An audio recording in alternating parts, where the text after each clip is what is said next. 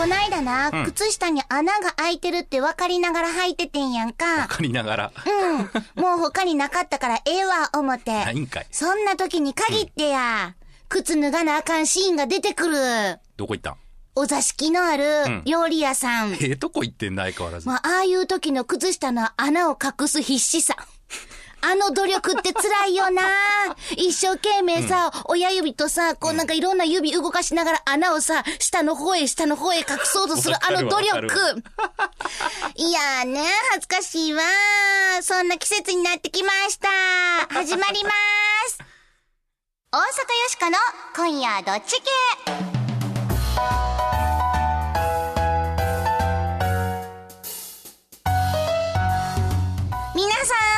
めましてこんばんは、大阪よしこです。こんばんは、平田誠二です。ほんまにあの靴下の穴っちゅうのは何とも言えへん恥ずかしさがあるな。なんで予備ないの？洗濯間に合わへんかっそう、間に合えへんかったっていうかな、ん最近になって靴下また履くようになってん。た。うん。だってほら、夏の間はサンダル履いたりも多いやんか。あー、女性ってそうか。あとちょっとストッキングみたいなの履いたりとかな。はいはいはい、もう全部一緒になってるやつや。そう、でも本格的な靴下をそろそろ履く季節やん、今。寒いからね。な、んもうこれチェックしとかなあかんで。お鍋とか行ってお座敷上がる機会も多なるしな。そろそろほんで、タイツの選抜式も行わなあかんわ。毎年な。この時期恒例やねんよしこ。ほんで、タイツを1軍と2軍に分けてな、ん毛玉の数とか、こう薄なってる状態を見てやな。あー、懐かしいですね。もうこの番組も始まってね、二回りぐらいしてますからね。うん、これ毎年やっとるからね。ラベルのところに1軍2軍って書いてな。もう今年もまたちょっと脱落するコーラが出てくるのがちょっと、なんとも切ない季節ですが。はい、また買い替えてください。さて、この番組のテーマはズバリ雑談力です。はい、雑談力が上がると恋人ができる仕事がうまくいく人間関係も良くなるといいこと三昧でございます。今日も雑談力上げてまいりましょう。はい、そしてよしこは大阪を良くするアイデアを次々に思いつくために作られたロボットです。人間ではありません。ね、ストッキングとか電線ね、したりとか。結構人間っぽいんですけど、この人ロボットでございます。そう、小市民ですけどね。変わりまして私平田誠二と申します普段は IT コンサルタントという固めのお仕事をさせていただいておりますが何の因果かこの番組ではロボットのお相手役として明日から使える雑談のテクニックお伝えしていきたいと思いますはい、ちゅうことで、日曜日のひととき、よろしくお付き合いくださいませ。大阪よしこの今夜どっち系。この番組は、貨物、バス、タクシー、総合運輸企業、東洋運輸グループの提供でお送りします。どうもタクシーです。どうも電車です。あれ？もうこんな時間。本日は最終列車となります。ピー皆さん残業とか大変ですね。タクシー君も夜遅いんじゃないの？いえ僕ら8時間以上休まないと働けない決まりがありますから。あええな。あ始発の準備準備。人に優しいふれあい交通のタクシーがあなたをお送りします。無茶ぶり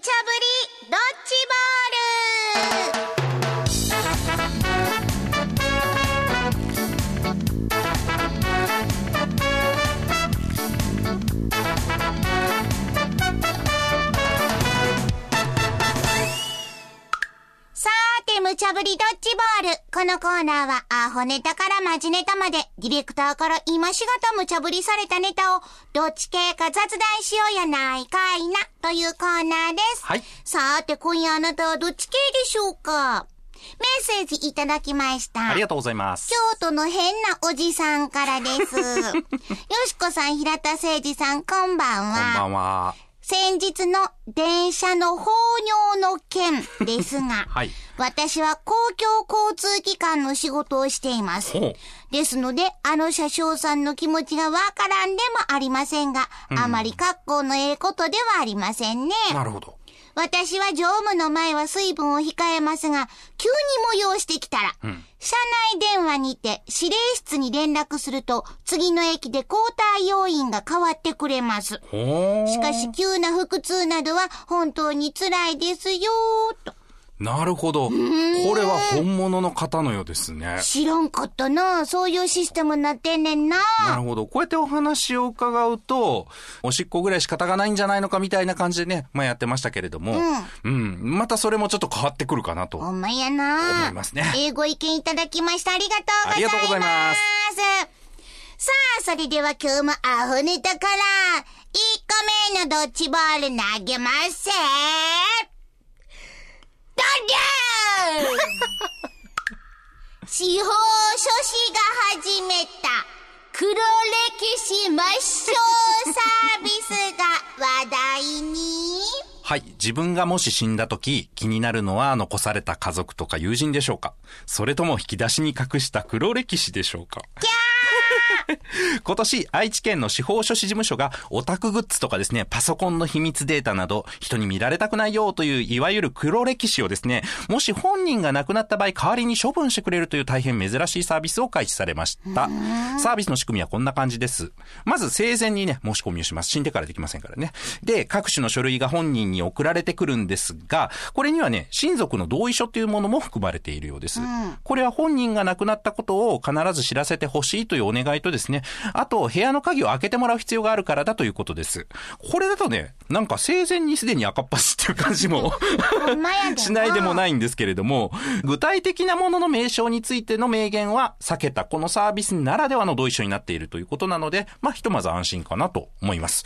気になる費用も総額9万円ほどということで、この委任契約としてはまあ、そんなに高額でもないのかなと思ったりもいたしますが、なんかね、死んだ後までコントロールしたいっていうのも、ちょっと贅沢、ここに極まれるっていう感じも僕なんかはしますけれどね。はてさて、皆さんこちらはいかがでしょうか？ちゅうことで、ええねえ、よしこちゃん。人は誰しも、一つや二つ、死んでも知られたくない、黒歴史ってやつを持ってる人が多いもの墓場まよ。で持ってくとか言うからね。そう。それが人生。黒いのも人生。うん。だから、面白いんじゃないの？もちろん私は納得よ。誰やねん。ビーなんか邪魔くさそうな人やな。えやんなもんな、黒歴史かなんか知らんけど、残しとくからややこしいっちゅう話や。んなもんはな、その手その手で自分でシュレッダーかけな。ウィーン、ガリガリガリガリガリガリガリで、うってな。な 詰まってる。なんでも人に頼ったらいかんちゅうの。納得いきまへんな。A、B、あなたはどっち？ね、家の中で意外と隠せる場所って少ないですからね。うーん、押し入れの中とかでもな、言うてもバレるわな。まあ一緒に住んでたら特にね、オタクグッズなんかまあ小さいのから大きいのまでありますからね。例えば、フィギュアとか、あとは抱き枕とかもね。こうアニメのキャラクターが書いてあって、ね、下着姿みたいになってて、抱ける枕とか、あれ恥ずかしいですよ、死後あったら。せやな。おかんの中に亡くなった人の好きなものを入れる風習ってあるじゃないですか。あれって宗派とか問わずなんですかね。あそこに綾波レイの抱き枕とか入れられた日にはもうね、南明法蓮華経ですよ。やべえてこれはね、処分してもらった方がいいと思いますよ。なあ、いくらなんぼ好きでもな、みんなに、いやー、綾波レイ好きやったこんなんモテたな、言うてな。だって、個人の顔一目見ようと、まあ、つてやにね、訪れた人なんかは、もう真顔のですね、綾波と完全に目が合いますから、とりあえず合唱ですよね。もう葬儀場でな、みんな見た見た言うてな。なんか、エヴァンゲリオンのカプセルみたいな絵やんな、棺がな。もうそこまでやったらもう、すごいこだわってやってほしいよな。ああ、もうね、祭壇とかもね、フィギュアをこう並べていったりとかね。うん、もう晩節を汚す感じがすごいいたしますけれどもね。せやけどそれな、家族の人には具体的にはどういうものか言いませんっていうことやけれども、うんそれを告げられた家族は、一体何があるんやっちゅうのが気になってしゃあないと思うわ。え、こんなサービスを頼むっていうことは一体何があるんだどんなもん隠してんねやと。ねえ、それでね、こう、パソコンの中とかを覗かれた日には、うん。このパソコンの中とか勝手に見られて、その人の一部だけを見てね、判断されちゃいそうじゃないですか、その人の全人格を。ほんまやな、うん、例えば何気なくクリックしたアダルトサイトのジャンルでそういう性癖だとか思われたりするじゃないですか。何気なく言っただけでポチッとっていう。こんなん好きやってんや。みたいなな。そんなん僕嫌ですよね、確かにね。でもパソコンの中見られたくない人多いやろうな。ん平田さんそんなんないの？いや、僕はもうお仕事でやってますから、もう暗号化されてますから、もう僕じゃないと解除できません。余計見たなるわ。ポッポなったから決めようか。はい。せやけどよしこは、そう、A のお姉はんが言う通りな。うん人には、一つや二つ、墓場まで持っていきたい秘密ぐらいはあるんとちゃうかいなと思うで。うん。このサービスは、せやから、ありやと思うな。なるほど。ええ納得。僕も実は A なんですよ。お？うちはね、あの、親父が亡くなった時に、こう、親父の財布の中からですね、夜のお店のホステスさんの名刺が出てきたっていう。ほほう。で、まあ、僕、話の種にね、そこのお店に行ったことなんかあるんですけれども。行ったんかい。これええ話ですよ。いやね、あの、うちの親父なんかすごいもう、堅物。もう取り付く島のないような堅物だったんですけど、あ、親父のこういうパーソナルな一面もあったんだなってねな、思ったりしたので、まあ、その人にとってはね、黒歴史かもしれないですけど、そういうものが残ってるっていうのもね、なんか歴史だなと思ったりします。お父さん嫌やったと思うで。こんなん放送で言われてね、僕は A です。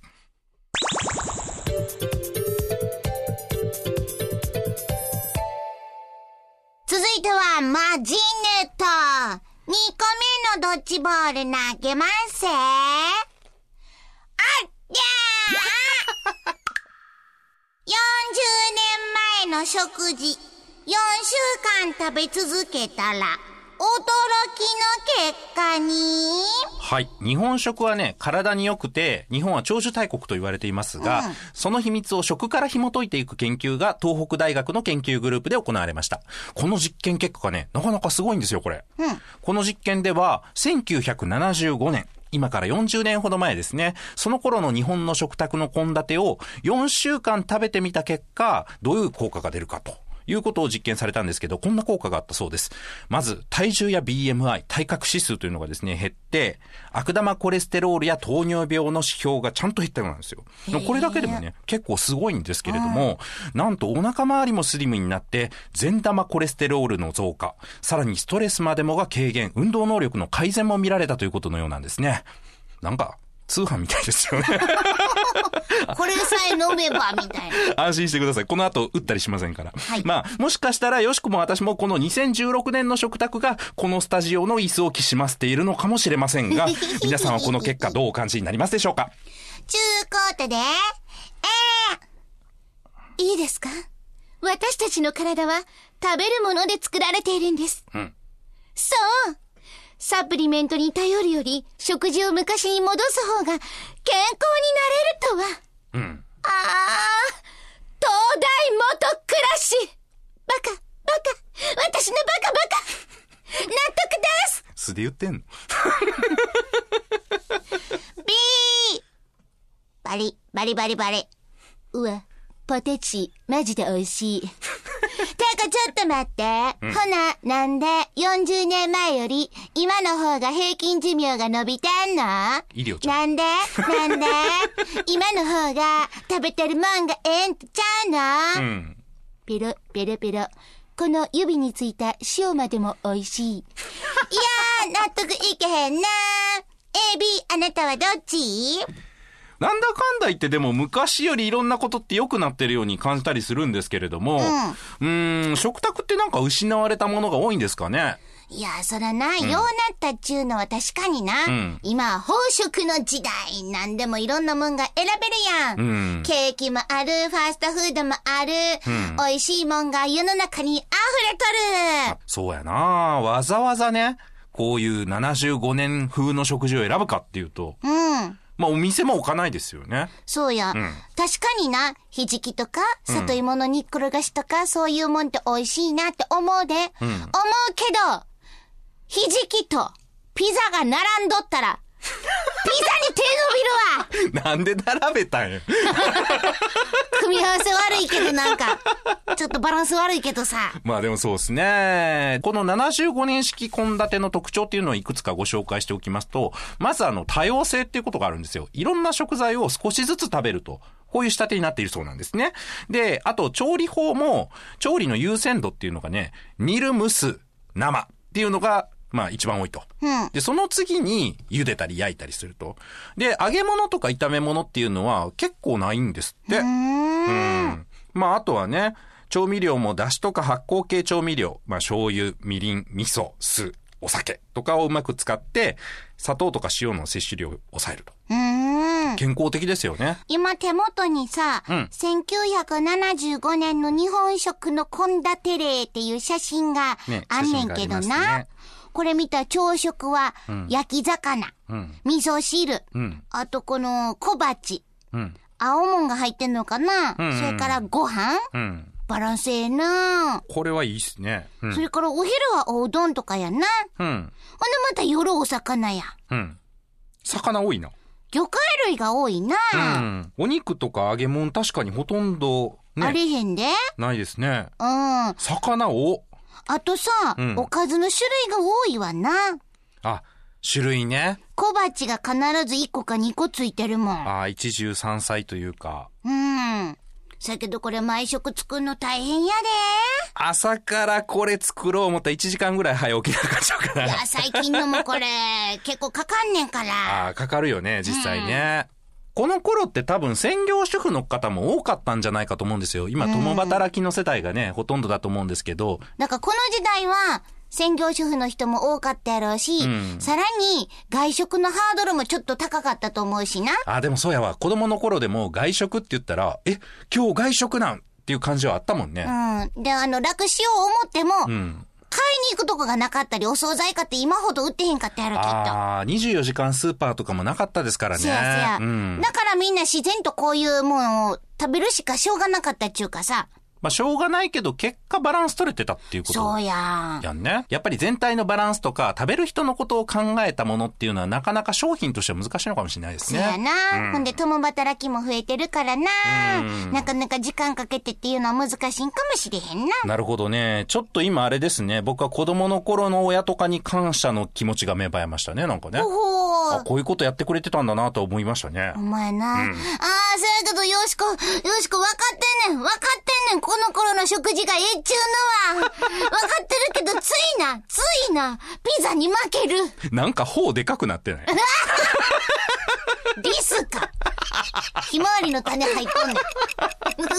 そろそろ冬になるからね、食べとかないと。ポップなったから決めようか。はうんうん、分かってんで。よしか、分かってんで。だから、ええや、納得。でも、ピザ食べてます。いやー、75年の食事がね、体にいいっていうのは、私、ちょっと意外だったんですよ。あ、そう？うん。いろんなものって進化していってるって思ってたのに、なんだかんだ言ってね。うん。結構失われてるんだなっていうことに気づかされました。明日はちょっとひじき食べてみようかなと 思います。えで。さーて、無茶ぶりドッジボールのコーナーでは、あなたのご意見もお待ちしています。今日のお題、司法書士の黒歴史抹消サービスには、納得、納得できへん ?40 年前の食事の威力には、納得、納得できへん、さあ、とあなたはどっち系でしょうか？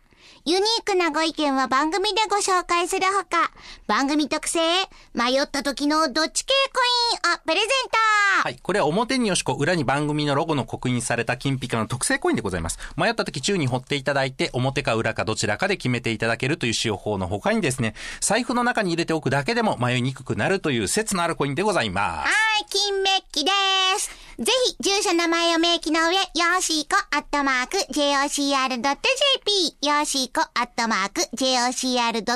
お便りの方は、郵便番号650-8580、ラジオ関西、大阪よしこの今夜どっち系まで。はい。スマートフォンの公式アプリからでも、右上の投稿するボタンを押すだけで、番組を聞いたまま簡単にお便りの投稿やプレゼントの応募ができますので、ぜひ試してみてください。あとね、アプリのレビューの方もどうぞよろしくお願いいたします。よしこと平田さんのサインが入ったステッカーもプレゼント中です。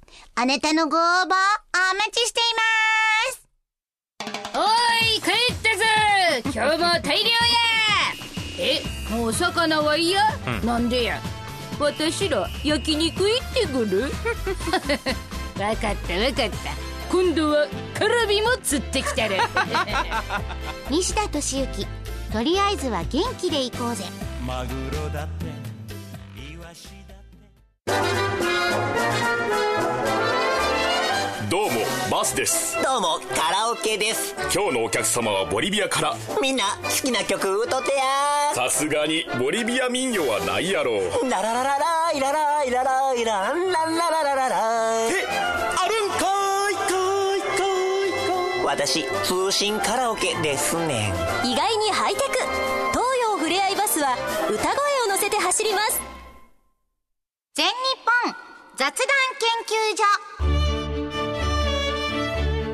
ここは恋愛仕事人間関係を飛躍的に向上させる雑談力養成のための研究所あなたを幸せに導く雑談ノウハウを毎週一つずつ紹介していきますさーて平田さん今回の雑談ノウハウは？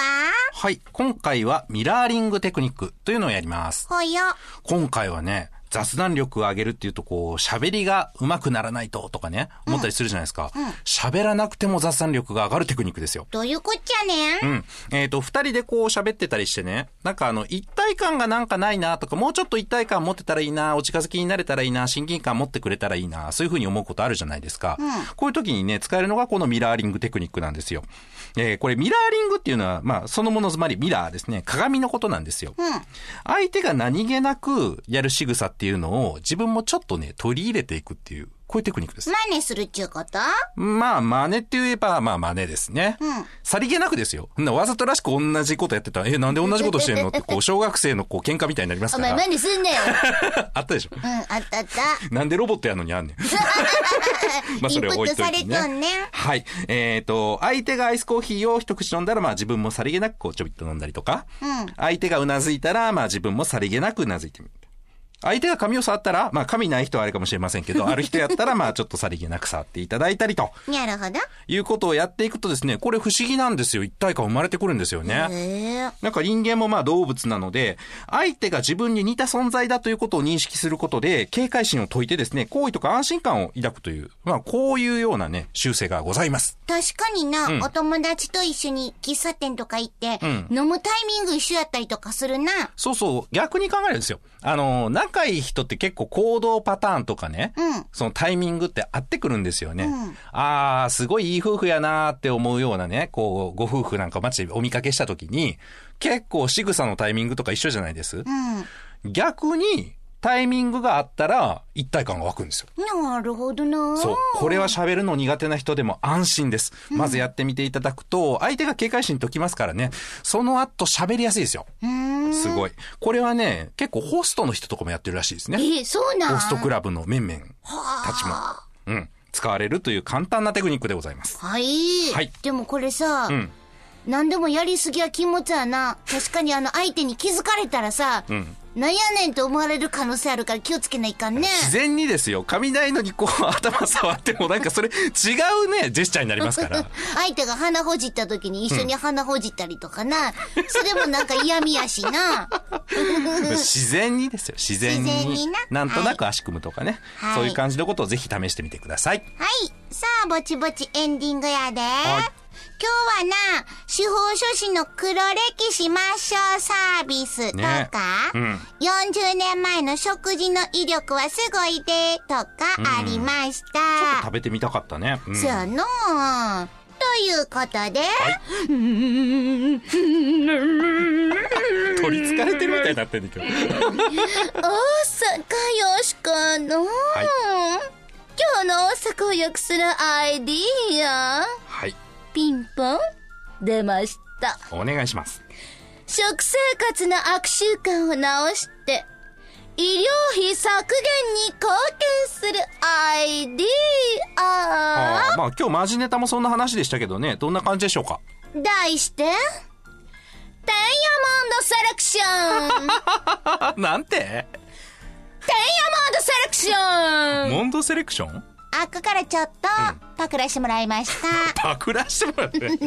どんなやつですか、これは？1975年の食事が素晴らしいちゅうことやったな。でしたね。うん。ほんなら、みんなこの食事を、うん。今のこの現代したらええんとちゃうの？うん、確かにね。これで大阪に健康をもたらそうやないかいな。うん。ほんなら、医療費も抑制することができます。まあでも手間もかかるしね。そう、外食は揚げ物とか油物も多いしな。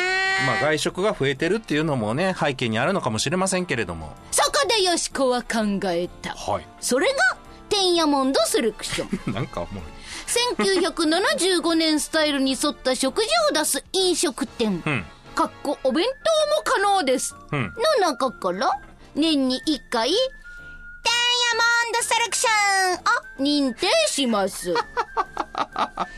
まあほんまにさ、うん外食すると、ん味付けが濃かったりとかな、うん脂っこいもんが多いやんか。まあそっちの方が多分売れるからでしょうけどね。そうよしこもつい入っちゃうわ。でしょ？うん美味しいのは美味しいねんけどな。うん。せやけどそんな飲食業界の中で、うん。質素ながら、健康な食事が注目を集めるという仕掛け。うん。